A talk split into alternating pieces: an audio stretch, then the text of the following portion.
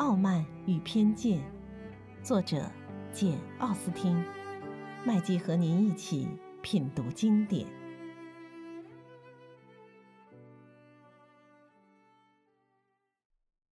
第二十一章。这一天，贝内特一家被请到卢卡斯府上吃饭，又多亏卢卡斯小姐一片好意，整天陪着柯林斯先生谈话。伊丽莎白找了个机会向他道谢：“你这样做使他很高兴，我真说不出对你有多感激。”沙洛特对朋友说：“他很乐意效劳，虽然花了点时间，却感到非常快慰。”沙洛特还真够友好的，不过他的好意已经超出了伊丽莎白的意料。他有意逗引柯林斯先生跟自己谈话，免得他再去向伊丽莎白献殷勤。这是卢卡斯小姐的计谋，看来玩弄得非常顺当。晚上分手的时候，卢卡斯小姐觉得，若不是因为柯林斯先生马上就要离开赫特福德郡，她简直要稳操胜券了。但她这样想，未免低估了柯林斯那炙热而放荡的性格。就在第二天早上，柯林斯采取十分狡猾的办法，他溜出了朗伯恩。窜到卢卡斯府上去向卢卡斯小姐屈身求爱了。他提心吊胆的，就怕让表妹们看见，心想他们若是发现他的行踪，就准会猜中他的意图。而这种事不等有了成功的把握，柯林斯是不愿意让人知道的。虽说莎乐特对他柯林斯有情意，他觉得事情已经十拿九稳，但是自从星期三那次碰壁以来，他心里还是有些胆怯。不过，他还是受到极其热情的接待。卢卡斯小姐从楼上窗口望见柯利斯朝她家里走来，便连忙跑到那条小路上去接他，装出偶然相逢的样子。卢卡斯万万没有想到，柯利斯先生就在这里滔滔不绝地向他求起爱来。柯利斯先生发表完他的长篇大论之后，两人立即把一切都谈妥了。而且双方也都很称心如意。一走进屋，寇尼斯先生便恳求卢卡斯小姐择定吉日，好使他成为世界上最幸福的人。虽说这种请求应该暂缓考虑，但卢卡斯小姐又不忍心拿他的幸福当儿戏。寇尼斯天生一副蠢相，求起爱来显不出丝毫魅力，女人总要叫他碰壁。卢卡斯小姐所以答应他。只是纯粹为了能有个归宿，因而并不在乎是否来得太快了。两人迅即去找威廉爵士夫妇，请求他们应允。老两口乐滋滋的爽然答应了。他们这个女儿本来就没有什么财产，从柯林斯先生目前的境况来看，这门亲事对他真是再合适不过了。何况这位先生将来还要发一笔财。卢卡斯太太立即带着前所未有的兴致盘算起贝内特先生还能活上多少年。威廉爵士断然说道：“柯尼斯先生一旦得到朗伯恩的财产，这夫妇俩就大有希望觐见国王了。”总而言之，他们全家人都为这件事感到欣喜若狂。几个小女儿心里来了希望，觉得可以早一两年进入社交界了。男孩子们再也不担心莎洛特会当一辈子老姑娘了。莎洛特本人倒还相当镇定，她已经达到了目的，还有时间考虑一番。想来想去，大致还比较满意。诚然，寇利斯先生既不通情达理，又不讨人喜爱，同他相处实在令人厌烦。他对他的爱也一定是镜花水月。不过，莎洛特还是要他做丈夫。她并不大看重男人和婚姻生活，但是嫁人却是她的一贯目标。对于受过良好教育但却没有多少财产的青年女子来说，嫁人是唯一的一条体面出路。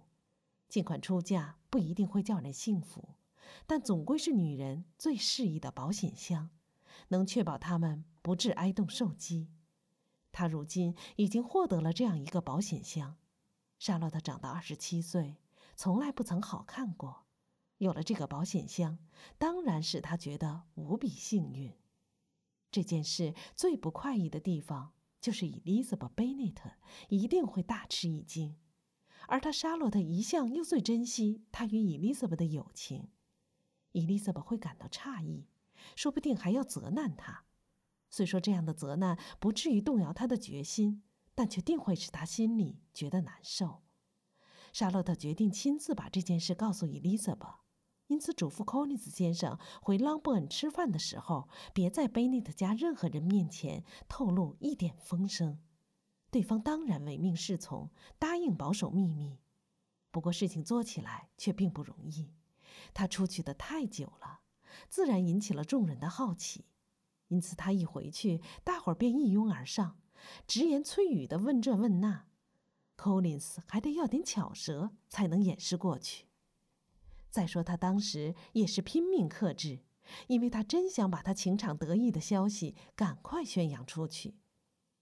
Collins 先生明天一大早就要启程，来不及向大家辞行，所以当晚太太小姐们就寝的时候，他便与众人话别。贝内的太太非常客气，非常诚恳地说：“以后他要是得便，他们将不胜荣幸欢迎他再来朗伯恩做客。”亲爱的太太，承蒙邀请，我感到格外荣幸，因为这正是我所希望领受的圣意。你尽管放心，我将会尽快再来拜望。”柯林斯先生回答道。众人都大吃一惊，贝内的先生绝不希望他这么快就回来。便连忙说道：“贤侄，你不怕凯瑟琳夫人不答应你来吗？你不如对亲戚疏远一些，可别冒犯得罪了你的恩人。”亲爱的先生，柯林斯先生回答道：“非常感谢你这样好心提醒我。你尽管放心，这么重大的事情不得到他老人家的容许，我是不会贸然盲动的。还是多小心点为好。”冒什么险都可以，就是千万别让他老人家不高兴。要是你觉得再来我们这里会惹他老人家不快，我认为这极有可能，那你就老老实实的待在家里。你放心好了，我们是绝不会见怪的。请相信我，亲爱的先生，蒙你亲切关注，真叫我感激不尽。请你放心，你很快就会收到我的一封谢函，既感谢你这一点。也感谢我在赫特福德郡受到的多方关照。嗯，至于诸位贤表妹，虽然我去不了多久，没有必要多礼，但还是恕我冒昧，趁此机会祝他们健康幸福，连伊丽莎白表妹也不例外。太太小姐们礼貌周到的客套了一番，便辞别回房了。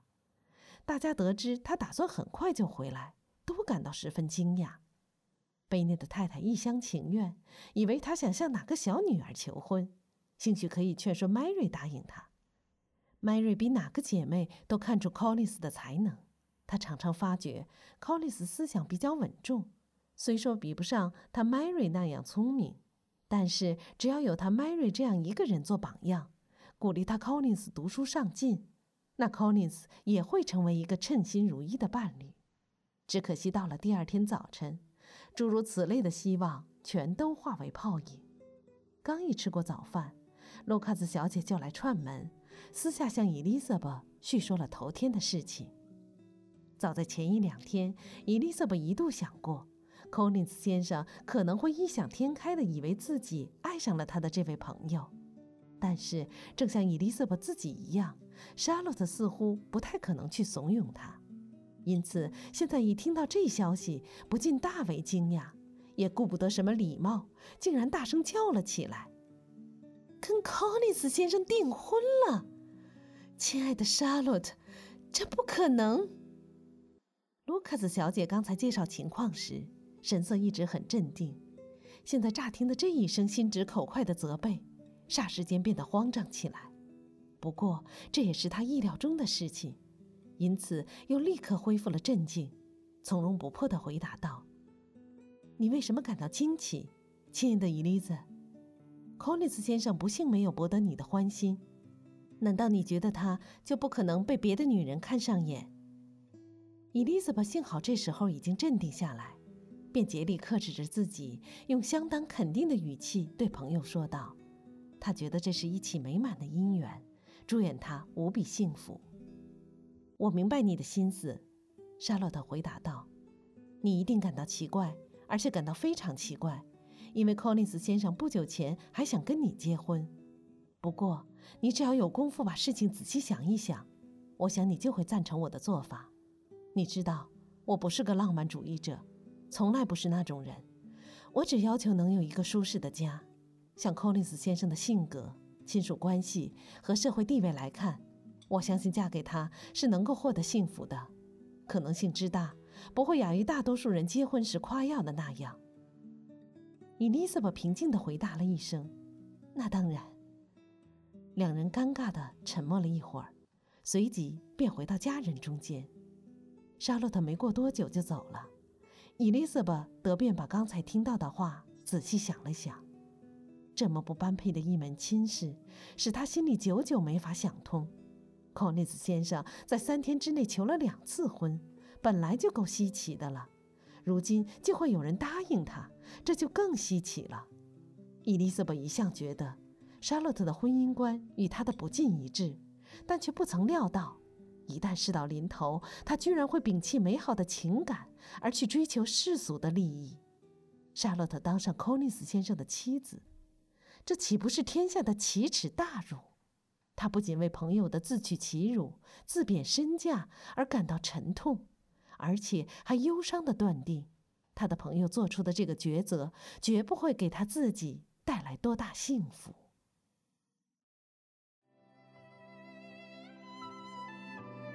品读经典，体味人生，欢迎订阅收听。